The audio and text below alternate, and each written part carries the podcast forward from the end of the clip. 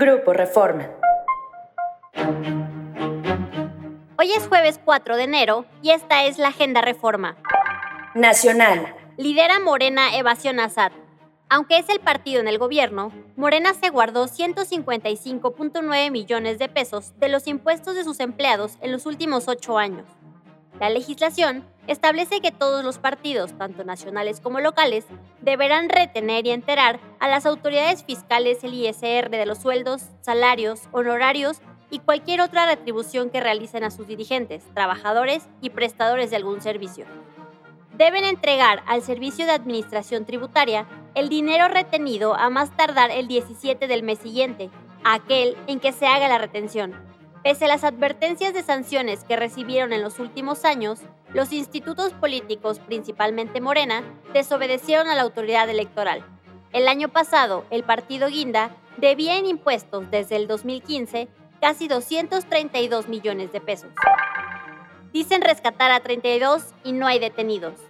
Aunque se presumió como un rescate, los 32 migrantes plagiados el 30 de diciembre en la autopista Reynosa-Matamoros en realidad fueron liberados ayer por sus captores en el estacionamiento de una plaza comercial en el municipio de Río Bravo.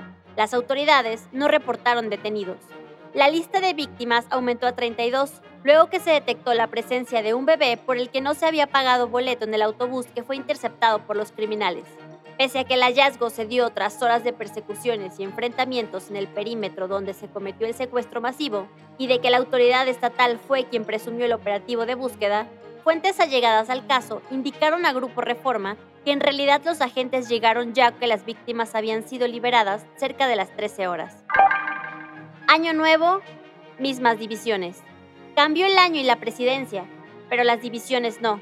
En el estreno como presidenta del Tribunal Federal Electoral, la magistrada Mónica Soto tuvo la compañía de sus compañeros Felipe Barrera y Felipe Fuentes, pero el desaire de Reyes Rodríguez, a quien presionó para renunciar, y de Yanine Otálora, quienes no acudieron al izamiento de bandera en el marco de arranque de sesiones. Internacional.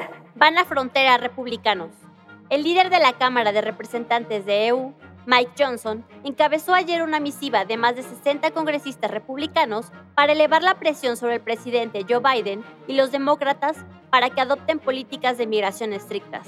Johnson exigió que se deporte a las personas que intenten ingresar al país ilegalmente y se reimplemente una política de Trump de mantener a los migrantes en México hasta su cita en la Corte de Migración.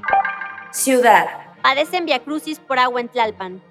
Habitantes de la alcaldía Tlalpan viven un viacrucis para acceder al agua potable. Hay viviendas donde las llaves solo escupen aire y basura, pero no agua, y otras en las que el suministro es mínimo. Se implementó el reparto de líquido a través de pipas en domicilios, que a veces no tienen ninguna cisterna para almacenarla. Síguenos en reforma.com, elnorte.com y mural.com.mx.